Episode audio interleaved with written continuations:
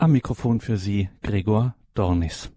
Sex, Gott gewollt, Fragezeichen.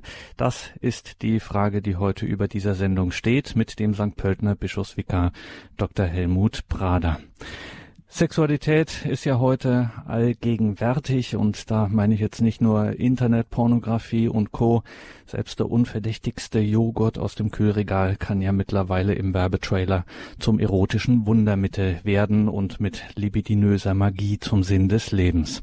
Da wundert kaum, dass die einen lieber gar nicht mehr von Sex reden wollen, andere wiederum zum Fremdschämen ständig. Und wenn Sie sich jetzt fragen, müssen die dann auch noch bei Horeb davon anfangen?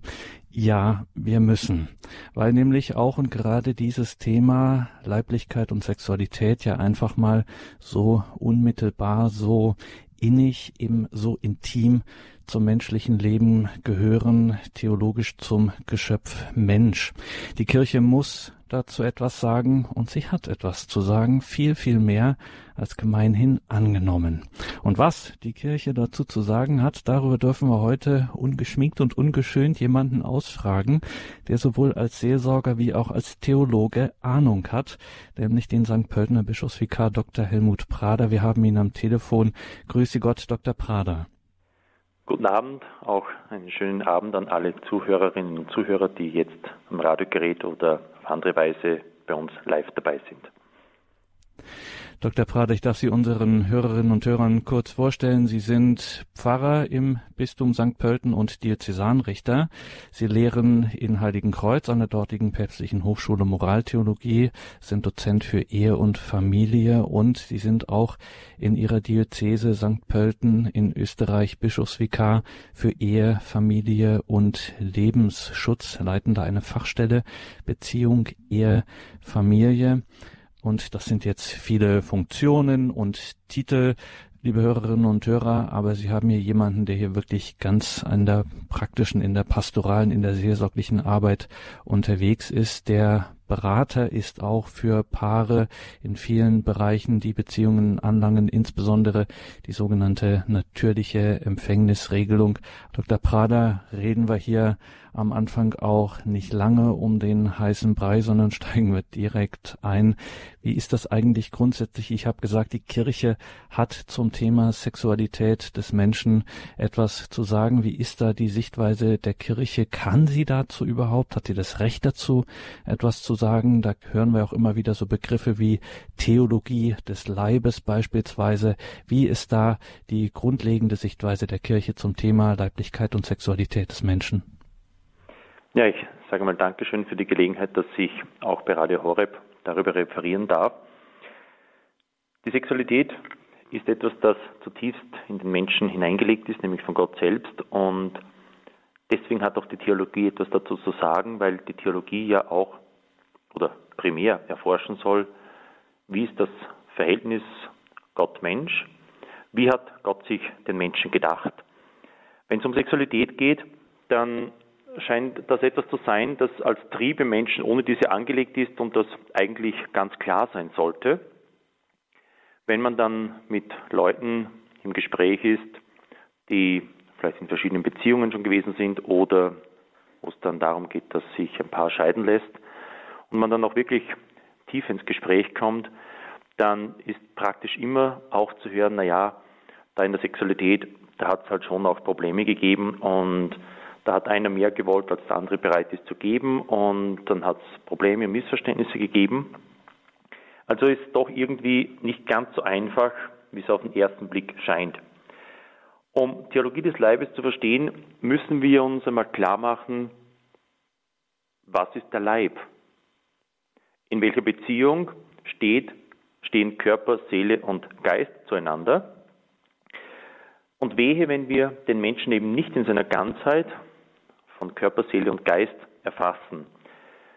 Der Körper des Menschen, was ist der Körper des Menschen im Verhältnis zu Seele und Geist? Darüber haben sich praktisch alle Philosophen den Kopf zerbrochen, ihre Gedanken gemacht, was ist der Körper eigentlich? Platon hat den Körper des Menschen bezeichnet als Gefängnis der Seele. Bei anderen hat man den Eindruck, der Körper ist nicht mehr wie ein Verpackungsmaterial oder der reine Geist sei es und der Mensch müsse sozusagen über seinen Körper hinauswachsen, um wirklich zu seinem Selbst zu finden. Der Körper ist aber etwas anderes. Mit dem Tod zerfällt zwar diese Einheit von Körper, Seele und Geist, aber mit dem Tod ist es mit dem Körper nicht vorbei. Wenn wir an Osten denken, da feiern wir die Auferstehung Christi und Christus ist den Jüngern erschienen, er hat sich gezeigt, er ist durch einerseits durch verschlossene Türen gegangen, andererseits hat er mit ihnen gegessen und das Essen ist nicht einfach durchgefallen, sondern er hat wirklich mit ihnen gegessen. Und das, was die Auferstehung Christi bedeutet, ist eine zeitliche Vorwegnahme, was auch jedem einzelnen Menschen verheißen ist. Wenn wir im Glaubensbekenntnis im Lateinischen schauen, wenn wir beten, Auferstehung der Toten, im Lateinischen heißt Carnis Resurrectionem, Auferstehung des Fleisches. Das traut man sich ja fast nicht mehr sagen. Also der Mensch ist mit Körper, Seele und Geist für die Ewigkeit berufen und am Ende der Zeiten werden Körper, Seele und Geist wieder zu einer Einheit zusammengefügt und wir sind berufen, mit unserem Leib in verklärter Weise in die Ewigkeit einzugehen. Also unser Körper ist eben nicht ein Verpackungsmaterial oder ein Gefängnis, von dem man sich lösen muss, sondern nein, es gehört wesentlich zum Menschen dazu. Ein weiteres, was ganz wichtig ist, um die Theologie des Leibes zu verstehen, der Mensch hat tatsächlich Freiheit. Und nur dort, wo es Freiheit gibt, dort gibt es auch Verantwortung. Wenn ein Mensch zu etwas gezwungen wird, dann kann er dafür auch nicht zur Verantwortung gezogen werden.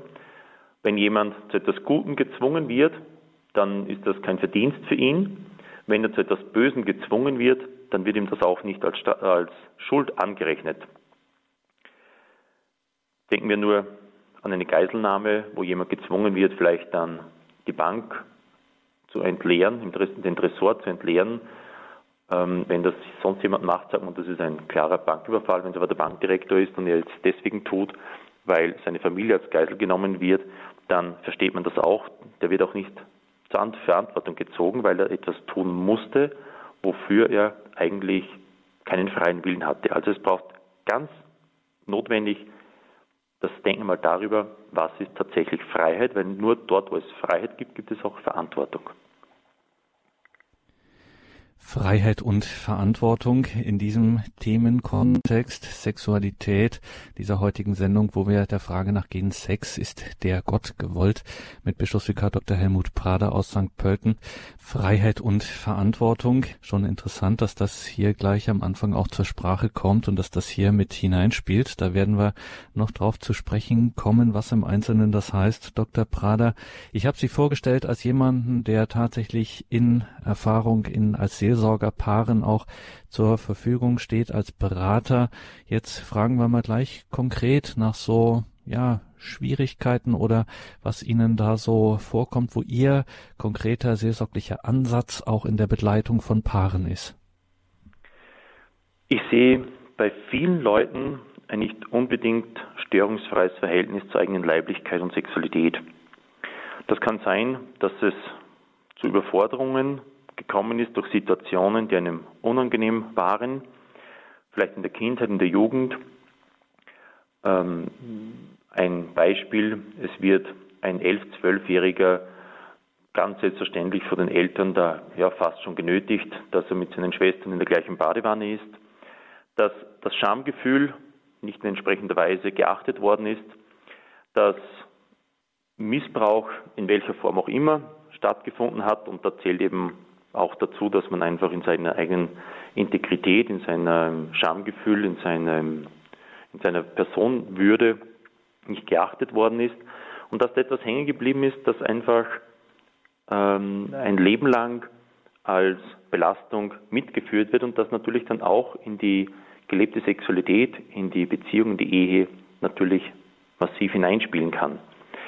Das können körperliche Übergriffe gewesen sein, eben bis zum vollen Missbrauch. Und wenn man das betrachtet, habe ich den Eindruck, dass etwa jede dritte Frau ähm, sagt, ja, ich habe da Überforderungen erlebt, ich habe da Übergrifflichkeiten erlebt, die mich auch nachhaltig belasten. Und schätzungsweise jeder vierte Mann der so etwas mit sich trägt. Die geistige und körperliche Dimension zeigt sich besonders darin, dass wohl jeder letztlich im Innersten spürt, dass das körperliche Einswerden auch ein geistiges Ja voraussetzt.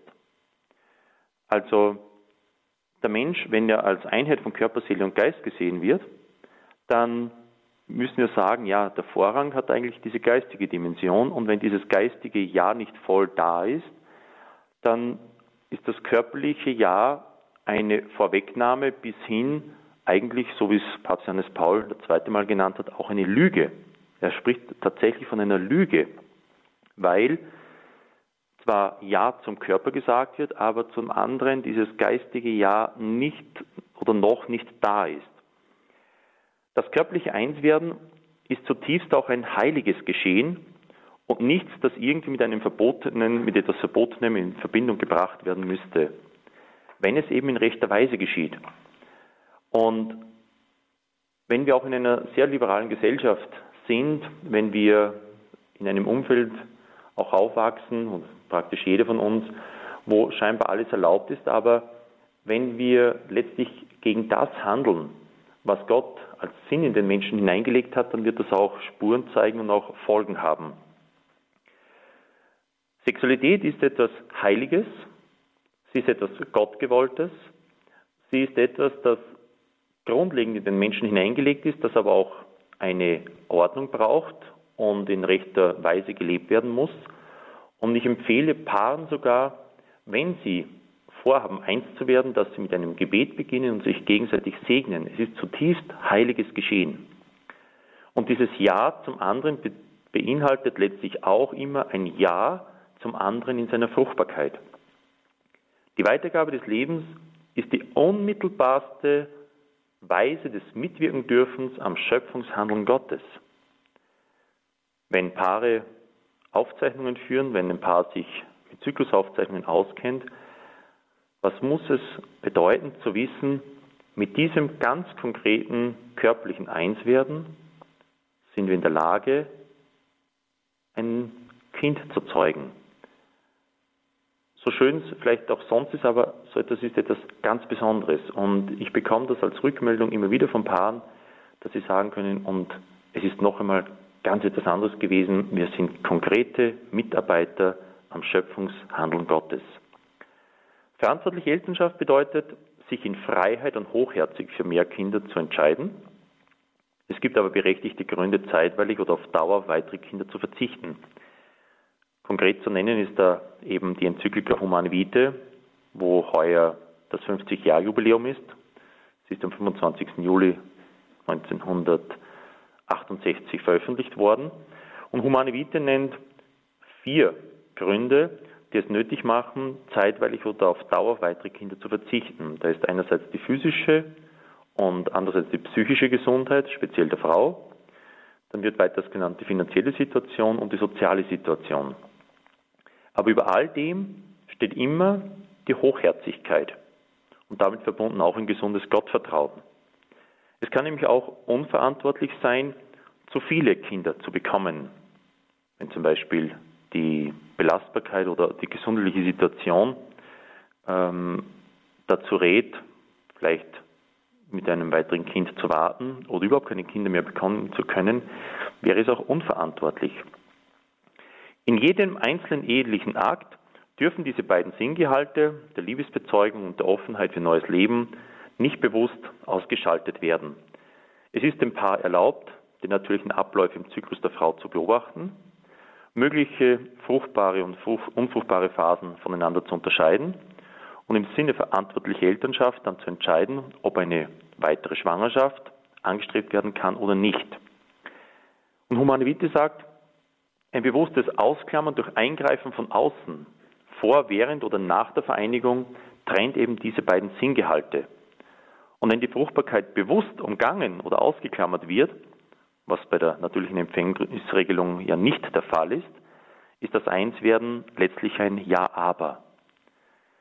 Die ganz zentralen Begriffe, die wir uns bewusst halten müssen und mit denen wir uns vertraut machen müssen, zusätzlich zur Verantwortung und zur Freiheit sind ganz Hingabe und ganz Annahme, ohne etwas zurückzubehalten und ohne etwas abzulehnen. Diese Ganzhingabe macht dann auch verständlich, warum etwa die Verwendung von Kondomen falsch ist. Es ist nur eine Teilhingabe und damit letztlich auch defizitär. Im Italienischen wird Ganzhingabe ausgedrückt mit dem Wort dono di se. Das heißt Hingabe seiner selbst, sich zum Geschenk machen, nichts zurückbehalten und andererseits den anderen voll und ganz anzunehmen. Ganz Mann und ganz Frau sein dürfen, ohne Manipulation, ohne Umgehen, ohne Ausschalten der Fruchtbarkeit.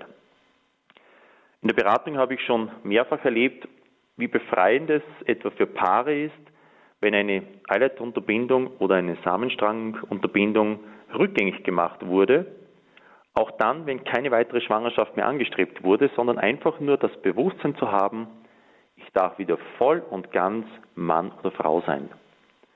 Das setzt natürlich voraus, dass man gute Kenntnisse hat von natürlich Empfängnisregelung, um auch wirklich die Sicherheit zu haben, wirklich in der unfruchtbaren Zeit zu sein, wenn kein weiteres Kind in, zum Zeitpunkt, zu diesem konkreten Zeitpunkt gezeugt werden soll. Das setzt diese Kenntnis voraus und man kann sich vielleicht auch vorstellen, wie soll eine Frau sich voll und ganz dem Mann öffnen können, wenn im Hinterkopf mitschwingt und was ist, wenn ich doch schwanger werde.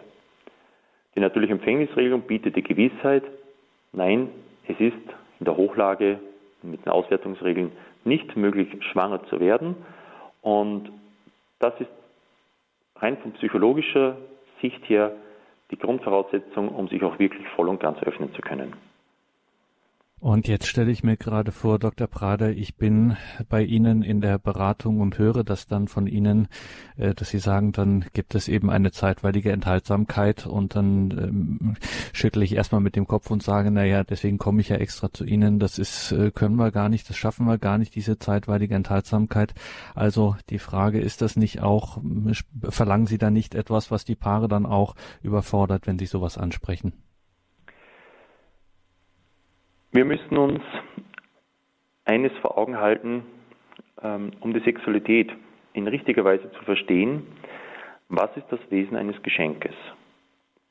Ein Geschenk ist eigentlich dann ein Geschenk, wenn ich grundsätzlich kein Gegengeschenk dafür erwarte. Wir sind in, als Erwachsene ähm, irgendwie beschämt, wenn wir das Geschenk bekommen und wohl jeder von uns hat den ersten Gedanken, wie kann ich das jetzt wieder ausgleichen? Wie kann ich das, was ich jetzt bekommen habe, so abgelten, damit ich dem anderen nichts schuldig bin?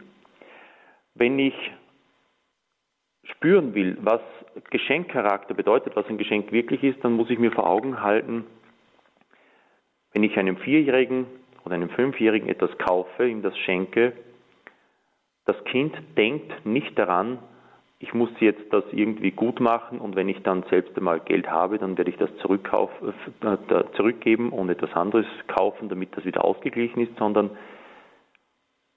ein Geschenk ist dann ein Geschenk, wenn ich mir grundsätzlich nichts zurückerwarte, sondern das größte Geschenk für den Schenkenden ist einfach die Freude des anderen. Ich gebe etwas her, ohne von vornherein irgendwie an ein Gegengeschenk zu denken. In diesem Sinn ist Weihnachten eigentlich ein Tauschhandel. Es wird ein finanzieller Rahmen vereinbart. Solange man sich innerhalb dieses, dieser Grenzen bewegt, bleibt man dem anderen nicht schuldig und andererseits bringt man den anderen damit auch nicht in Verlegenheit. Ganz Annahme und ganz Hingabe. Genau um diese Haltung muss sich jeder bemühen, der die Sexualität wirklich im vollen Sinn verstehen will. Die gelebte Sexualität wird dann richtig verstanden, wenn meine Sexualität, ein Geschenk für dich wird. Die Sexualität des Mannes ist ein Geschenk für die Frau und die Sexualität der Frau ist ein Geschenk für den Mann. Und wir stehen einfach auch unter der Last der Erbschuld. Jeder Mensch muss dagegen ankämpfen, den eigenen Vorteil zu suchen. Es geht immer um den anderen und in ersten, erst dann in zweiter Linie um mich. Ich mache mich zum Geschenk für den anderen werde dann der eigentlich Beschenkte. Wenn wir es mit Worten der Bibel ausdrücken wollen, Da gibt es das Buch Tobit, eine sehr schöne Erzählung. Tobias und Sarah, sie heiraten und in der Hochzeitsnacht spricht Tobias das, dieses Gebet, das gelegentlich bei Hochzeiten genommen wird. Da heißt deshalb nehme ich dich, meine Schwester, nicht aus reiner Lust zur Frau, sondern aus wahrer Liebe. Es geht in erster Linie um die wahre Liebe. Du stehst im Mittelpunkt, Hauptsache dir geht es gut. Und die Lust darf dann in weiterer Linie ganz selbstverständlich dazukommen. Und wehe, es wäre nicht so. Mit diesem Blickwinkel auf die Sexualität verstehen wir auch, warum Masturbation, Selbstbefriedigung falsch ist. Es geht in der Selbstbefriedigung um meine Bedürfnisse und nicht um die Bedürfnisse des anderen. Dadurch ist Masturbation eigentlich eine Form von Egoismus, noch dazu mit einem hohen Suchtpotenzial. Selbstbefriedigung braucht ständig eine Steigerung. Das kann sich in der gemeinsam gelebten Sexualität dann auch so auswirken, dass der Mann womöglich Praktiken von der Frau einfordert, mit denen sie überfordert ist. Und andererseits kann es passieren, dass der Mann die Frau nicht mehr befriedigen kann, weil die Schwelle zum Orgasmus so hoch wird. Also zuerst muss die wahre Liebe sein, Hauptsache es geht dir gut, und dann darf die Lust ganz selbstverständlich dazukommen. Deshalb ist es auch ganz wichtig, dem anderen zu sagen, was einem an Berührungen und Worten gut tun würde. Und es ist speziell für den Mann wichtig, dass die Frau ihm sagt, was ihr gut tun würde. Und das Vorspiel ist eine permanente und gemeinsame Entdeckungsreise, wo man nie ganz am Ziel ankommen wird. Ein besonderer Problemfall ist mit Sicherheit das Petting. Petting und Vorspiel ist sicherlich über weite Strecken sehr ähnlich und, das Gleiche, aber Petting hat nicht die Absicht der Vereinigung, sondern gegenseitige Stimulierung und ich muss das immer wieder mit, mit, mit als, als Drama erleben, wie Paare gerade in der möglichen fruchtbaren Zeit dann meinen, mit Petting überbrücken zu können und es sei ja immer noch irgendwie rechtens, weil ähm, man verhütet ja scheinbar nicht, aber Petting ist letztlich Selbstbefriedigung zu zweit. Und die Paare spüren das in besonderer Weise dann, wenn man sich nicht mehr voll und ganz in die Augen schauen kann.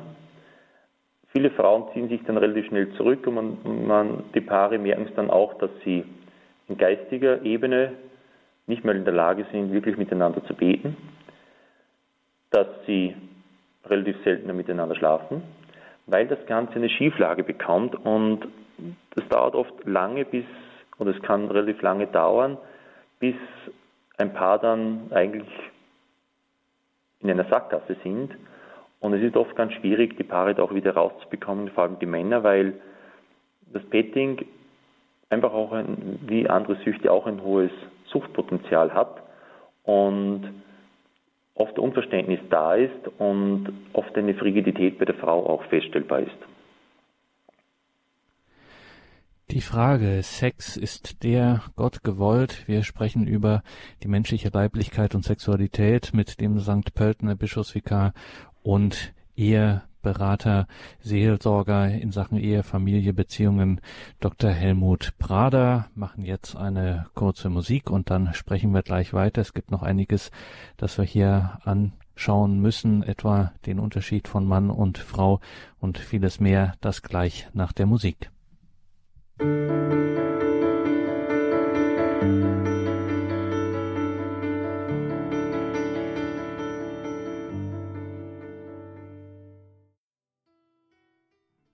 Das ist Radio Horeb und Radio Maria mit dem Thema menschliche Sexualität in menschliche Beziehungen, die menschliche Leiblichkeit darin. Wir sind hier im Gespräch mit dem St. Pöltener Bischofsvikar Dr. Helmut Prader, Bischofsvikar für Ehe und Familie. Das lehrt er auch an der Hochschule in Heiligen Kreuz und ist in der Seelsorge, in der Beratung und Begleitung von Paaren aktiv. Wenn es um das Thema Sexualität geht, dann weiß man bei der Kirche sofort, dass sie entgegen allen anderen Strömungen, die es da so gibt, bis heute, bis zum heutigen Tag daran festhält, dass diese Zweigeschlechtlichkeit, dass Mann und Frau, der Mensch als Mann und Frau geschaffen ist von Gott und dass es dementsprechende Unterschiede auch gibt. Dr. Prader, wo sehen Sie da so die Unterschiede in der Denkweise von Mann oder Frau? Da gibt es überhaupt äh, die Unterschiede? Gerade die Unterschiede von Mann und Frau sind es, die es auch wirklich so spannend machen. Ja, wenn Mann und Frau in ihrer Denkweise völlig identisch wären, wäre es relativ schnell, glaube ich, langweilig. Die Denkweise von Mann und Frau dürfen wir als grundsätzlich verschieden bezeichnen. Um es in einem Bild auszudrücken, und das ist jetzt nicht pauschal, sondern tendenziell. Es gibt auch Männer, die ein sehr grundsätzlich ein sehr weibliches Denken haben und umgekehrt Frauen, die mehr männliches Denken haben, aber tendenziell muss man sagen, um es in ein Bild auszudrücken, ein Mann denkt eher wie ein Schreibtisch und eine Frau mehr wie eine Truhe. Ein Schreibtisch, der hat so seine Schubladen, die sich gegenseitig eher wenig beeinflussen.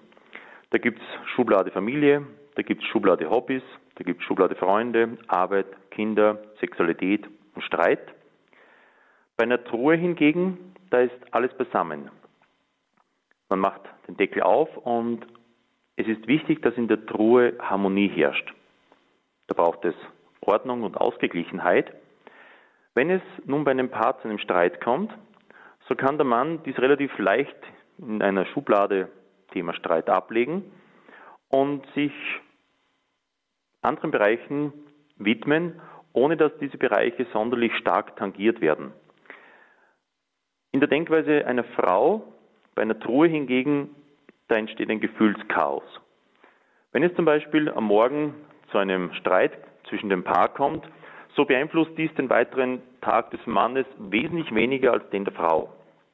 Der Mann kann ablegen, das Denken der Frau hingegen beeinflusst ihre weiteren Tätigkeiten ganz anders.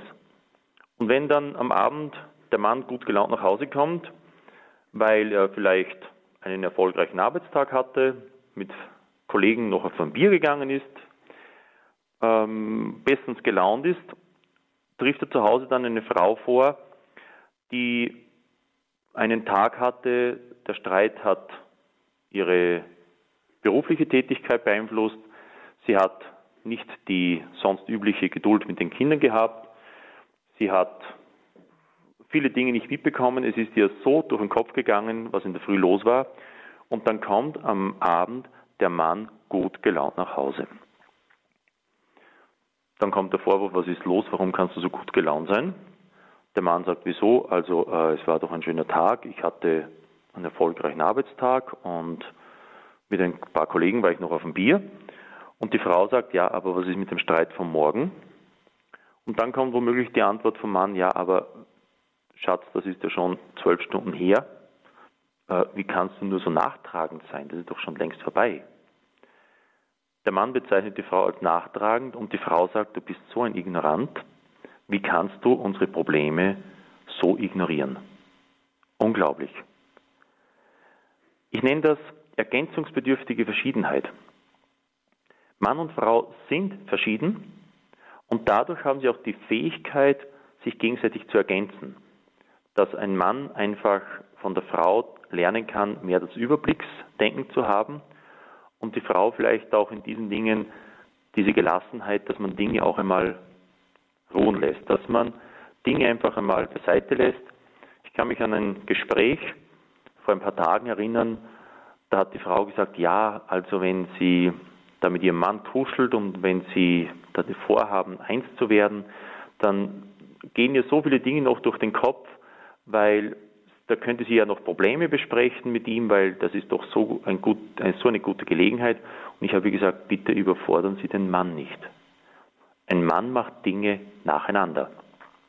Eine Frau sagt selten einmal, ich mache zuerst das und dann mache ich das, das andere, sondern Frauen haben eine andere Fähigkeit, Dinge parallel zu machen ein Mann denkt seriell. Ein Mann macht eine Sache fertig und dann befasst er sich mit dem anderen. Und ich habe gesagt, sie darf den Mann nicht damit überfordern, dass sie in der Situation mit Problemen kommt, weil dem Mann geht es um etwas ganz anderes. Ergänzungsbedürftige Verschiedenheit, also wie Dr. Helmut Prader aus St. Pölten das nennt. Wo werden wir jetzt mal konkret, Dr. Prader, mit unserem Thema der heutigen Sendung, nämlich menschliche Sexualität. Wo zeigen sich jetzt da diese Unterschiede ganz konkret in Bezug eben auf Sexualität? Wir können es vielleicht in die Frage formulieren, was bedeutet Sexualität für den Mann im Unterschied zur Frau? In rein zeitlicher Hinsicht. Für einen Mann ist das Thema körperliches Einswerden eine Frage vielleicht von einer halben Stunde, vielleicht eine Stunde. Für die Frau hingegen gehört all das dazu, was untertags gewesen ist. Dann ist dieses Einswerden der Höhepunkt. Und dann ist das Nachspiel und das bedeutet für sie aber auch dieses Ausklingen bis zum nächsten Morgen. Wenn es am Abend etwa zu einem schönen Einswerden gekommen ist und am nächsten Morgen vom Mann irgendein unkluges Wort kommt, dann bekommt das Schöne vom Vortag einen Schatten. Man könnte es so bezeichnen, für die Frau hat das Einswerden eine zeitliche Dimension von, sagen wir mal, 24 Stunden und für den Mann vielleicht von einer Stunde. Das ist aber grundsätzlich kein Problem, sondern beiden sollten um diesen Unterschied Bescheid wissen in ihrem Denken. Für den Mann ist die Sexualität vor allem eine Frage der Belohnung, der Entlastung und der Bestätigung. Für die Frau ist Sexualität aber ausschließlich eine Frage der Harmonie. Für die Frau wird durch Sexualität keine Harmonie geschaffen, wo keine Harmonie vorhanden ist, sondern die bestehende Harmonie wird durch Sexualität bestärkt. Man könnte es vielleicht so zusammenfassen, ein Mann hat einen stressigen Tag, er ist ausgepowert und müde und deswegen möchte er mit seiner Frau schlafen. Eine Frau hat genauso einen stressigen Tag, sie ist ausgepowert und müde und genau deswegen kann sie nicht.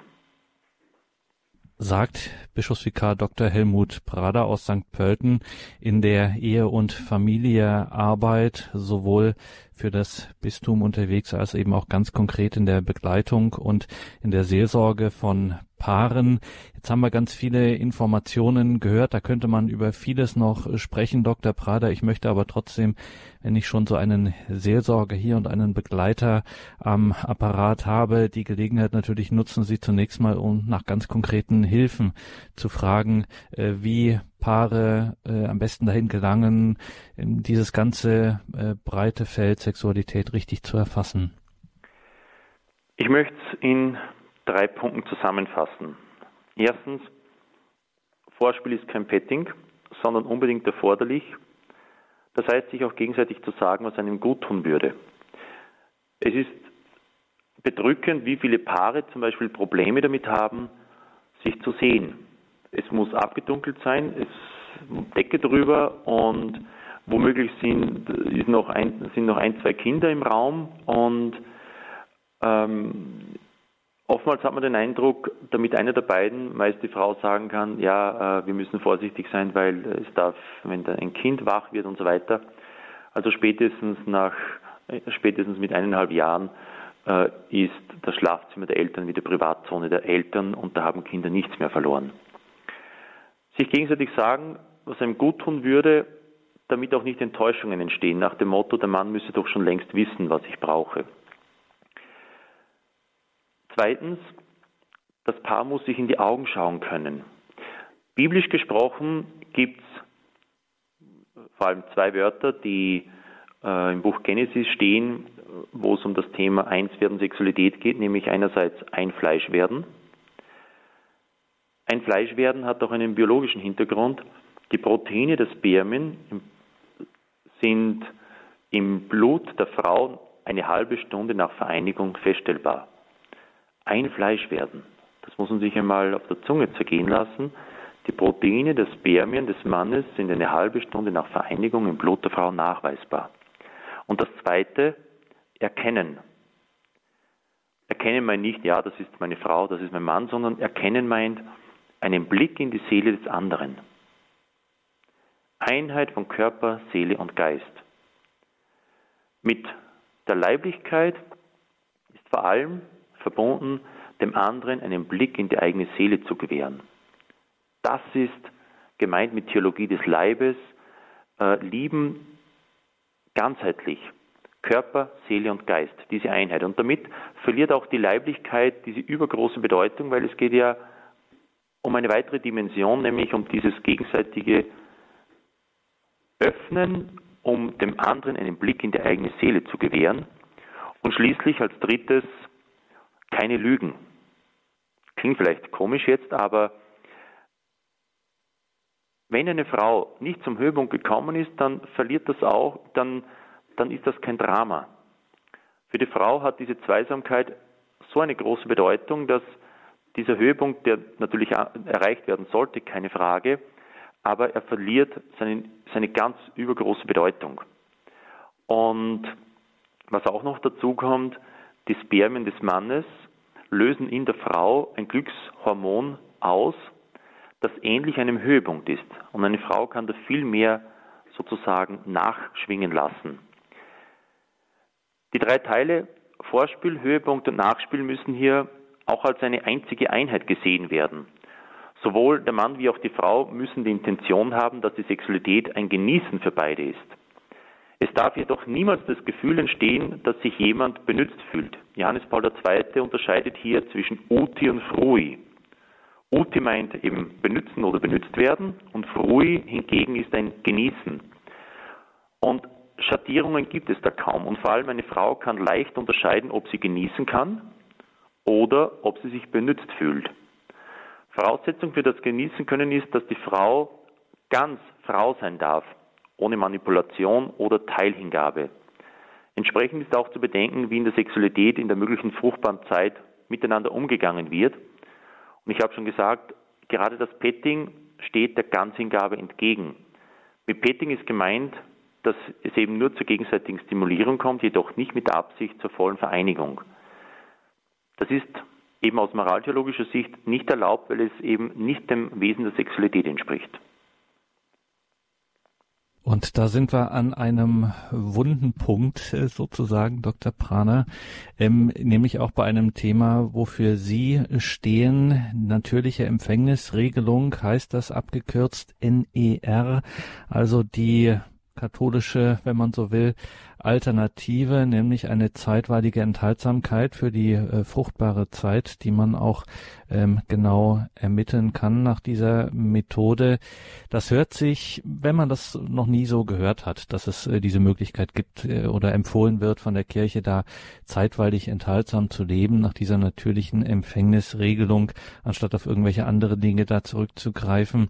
Das hört sich schon ein bisschen weltfremd an, wenn man das vielleicht zum ersten Mal hört. Wie ist denn das? Sie sind da, äh, haben lange Jahre Erfahrung damit. Wie gesagt, Sie begleiten Paare. Wie geht's denen damit eigentlich? Haben Sie da Rückmeldungen? Ja, ich habe damit eigentlich ständig zu tun. Äh, die Lebensweise der natürlichen Empfängnisregelung bedeutet, enorm viel Rücksicht aufeinander zu nehmen. Es verlangt natürlich immer wieder auch Disziplin und es ist natürlich eine Herausforderung. Wer behauptet, dass die natürliche Empfängnisregelung die Lösung aller Probleme wäre, dass die natürliche Empfängnisregelung keine Herausforderung bedeutet, dass alles ganz locker gehen würde, der lebt die natürliche Empfängnisregelung entweder selber nicht oder er lügt. Natürliche Empfängnisregelung ist äußerst anspruchsvoll. Immer wieder würde man wohl die Blätter am liebsten auf den Mond schießen, aber letztlich ist es doch der einzige und richtige Weg. Es sollte auch nicht ständig von Problemen gesprochen werden, sondern vielmehr von Herausforderungen, die das Paar gemeinsam meistern muss. Es ist auch äh, so eine Entlastung für einen Mann, wenn die Frau sagt, ich habe schon so große Lust, aber es geht leider noch nicht und, und für mich ist es auch eine Herausforderung. Der Mann soll ja nicht der sein, der da darunter leidet und die Frau hätte damit auch keine Probleme oder kein, also es wäre für sie keine Herausforderung. Die natürliche Empfängnisregelung ist in besonderer Weise auch ein partnerschaftlicher Weg, der eben nur gegangen werden kann, wenn beide diesen Weg gemeinsam gehen. Es gibt ja ganz interessante Studien, ähm, Mercedes Wilson oder die Romberg-Studie und es gibt jetzt eine weitere Studie, die äh, jetzt ausgearbeitet wird und dann im Sommer veröffentlicht werden wird, wo einfach geschaut wurde, welche Auswirkungen hat die natürliche Empfängnisregelung auf die Beziehung des Paares und wir haben ja eine durchschnittliche Scheidungsrate von 45 Prozent. Paare, die keinerlei religiöse Praxis haben, aber natürlich Empfängnisregelung leben, haben eine Scheidungsrate von 5%. Und Paare, die eine religiöse Praxis haben, natürlich Empfängnisregelung leben, haben eine Scheidungsrate von etwa einem Prozent. Die Fruchtbarkeit ist auch nicht das Problem der Frau. Wenn man schon von einem Problem spricht, dann ist ja in der Hinsicht eigentlich der Mann mehr das Problem. Denn der Mann ist immer fruchtbar, die Frau hingegen nur phasenweise. Und die Aufzeichnungen dürfen auch als ein Spiegelbild des Wohlbefindens der Frau verstanden werden. So manche Probleme, Unstimmigkeiten, Streit, Überforderungen, die können auch tatsächlich auch aus den Zyklusaufzeichnungen herausgelesen werden. Dr. Rötzer hatte mal gesagt, lieber Mann, verwöhne deine Frau und sie wird es dir mit einem regelmäßigen Zyklus bedanken. Ein Stück weit trifft das sicher zu. Und was muss es für das Paar und speziell für die Frau bedeuten, wenn ein Paar gelegentlich die Aufzeichnungen hernimmt und im Nachhinein anhand der Aufzeichnungen darüber sprechen kann, wie es ihnen in den letzten Wochen gegangen ist. Für die Frau sind es nicht einfach nur Zykluskurven, sondern der Mann befasst sich mit ihr. Die Aufzeichnungen sind irgendwie ein Spiegelbild. Sich die Erde untertan zu machen, schließt auch mit ein, die Gesetzmäßigkeiten der Natur zu erforschen. Deshalb ist es auch richtig und gut, die Abläufe in der Natur der Frau zu erforschen, um im Sinne der verantwortlichen Elternschaft fruchtbare und unfruchtbare Tage voneinander unterscheiden zu können. Das war auch immer die durchgängige Lehre der Kirche zu diesem Thema. Erst wenn eine Frau tatsächlich das Bewusstsein hat, dass sie sich im Zyklus auskennt und klar die unfruchtbaren Tage von den möglichen fruchtbaren Tagen unterscheiden kann, wird sie sich letztlich ganz und vorbehaltlos öffnen können, um das Einswerden voll und ganz genießen zu können. Ich mache die Beobachtung, dass Paare mit Verhütungsmitteln mit der Zeit wesentlich seltener miteinander eins werden als Paare mit der natürlichen Empfängnisregelung. Oder anders ausgedrückt, auch wenn die natürliche Empfängnisregelung, die periodische Enthaltsamkeit eine große Herausforderung darstellt, keine Frage, aber ich habe weniger Sorge, dass die Paare die periodische Enthaltsamkeit nicht leben können, als ich vielmehr die Sorge habe, dass Paare ohne dies viel zu selten miteinander schlafen. Das meine ich wirklich so, wortwörtlich. Die Pille hätte eigentlich die sexuelle Befreiung der Frau bewirken sollen, tatsächlich aber wurde eigentlich nur der Mann befreit. Und die Frauen müssen oftmals die Rechnung dafür bezahlen. Abgesehen von gesundheitlichen Schädigungen mit Thrombosen bis hin zu Krebs und so weiter, 30 Prozent der Frauen unter Hormonen leiden unter Libidoverlust. Durch die hormonelle Verhütung kann sie praktisch jeden Tag Sex haben, aber leider wird halt durch die Hormone auch die Lust genommen. Deshalb kommt es in sehr vielen Fällen dazu, dass trotz der Verhütung die gelebte Sexualität sehr reduziert ist. Und dann versteht man auch in einem ganz anderen Sinn die Aussage des kommunistischen Philosophen Max Horkheimer, der mal gesagt, der 1970 bereits gesagt hat, die Pille müssen wir bezahlen mit dem Verlust der erotischen Liebe. Man kann es vielleicht mit etwas anderem vergleichen. Wenn jemand eine Lieblingsspeise hat und man möchte ihm diese Lieblingsspeise verderben oder so, dass er sie nicht mehr will, dann muss man sie ihm jeden Tag vorsetzen. Essen Sie drei Wochen lang hintereinander jeden Tag Schnitzel und Sie können keinen Schnitzel mehr sehen. Oder Sie können jede beliebige Speise hernehmen. Und das, was ich ständig habe, das, was mir ständig zur Verfügung steht, verliert auch seinen Reiz. Und deswegen ist auch diese enthaltsame Phase ganz wichtig, um auch wirklich wieder Lust zu bekommen und diese Vorfreude, das ist auch etwas, das in unserer Gesellschaft kaum mehr vorhanden ist. Aber Vorfreude ist eine ganz wichtige Fähigkeit. Vor zwei Jahren kam, bekam in Amerika von der amerikanischen Arzneimittelbehörde ein Produkt die Zulassung, das auch als Viagra für die Frau bezeichnet wird. Beim Mann wirkt ja Viagra auf den Blutdruck. Viagra für die Frau jedoch ist ein Psychopharmakon, ein Antidepressivum, das die Frau täglich nehmen muss. Durch die Hormone kommt es zu Libidoverlust und durch dieses Produkt soll die Frau wieder die Lust zurückbekommen. Statistisch hat es geheißen, kommt es durch dieses Produkt zu einem zusätzlichen Höhepunkt pro Monat. Das muss man sich erst mal vorstellen. Also es wird so ein Wert auf die Lust gelegt und viele Frauen verlieren die Lust entweder durch die Hormone oder weil sie einfach das Gespür haben, ja, da geht es eigentlich irgendwie um benutzt werden oder ich darf nicht voll und ganz Frau sein und man sollte die Pille auch niemals als Medikament bezeichnen, weil ein Medikament, damit verbinden wir, dass jemand gesund wird. Wenn ein Medikament gegen eine Krankheit angewandt wird, äh, auf die Pille übertragen, müssen wir sagen, dann ist die Fruchtbarkeit eine Krankheit. Was ist jetzt die kranke Frau und was ist die gesunde Frau? Ist es die grundsätzlich fruchtbare Frau oder die unfruchtbar gemachte Frau? Danke, Dr. Prader, für diesen Abend und natürlich, Sie sind ein Priester, deswegen lassen wir Sie nicht gehen, ohne Sie nicht zuvor um den Segen gebeten zu haben. Gut. Ich darf allen noch einen schönen Abend wünschen, eine geruhsame Nacht. Der Herr sei mit euch. Und mit deinem Geiste. Es segne euch der allmächtige und barmherzige Gott, der Vater und der Sohn und der Heilige Geist. Amen. Gelobt sei Jesus Christus in Ewigkeit. In Ewigkeit. Amen. Amen. Danke, Dr. Prader. Danke Ihnen, liebe Hörerinnen und Hörer. Es verabschiedet sich Ihr Gregor Dornis.